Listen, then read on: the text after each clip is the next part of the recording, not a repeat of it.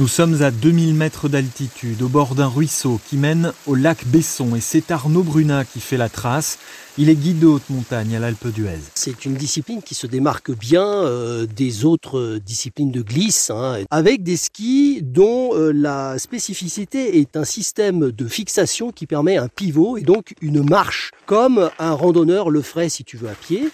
Et en même temps, on va avoir des pots adhésives sur nos skis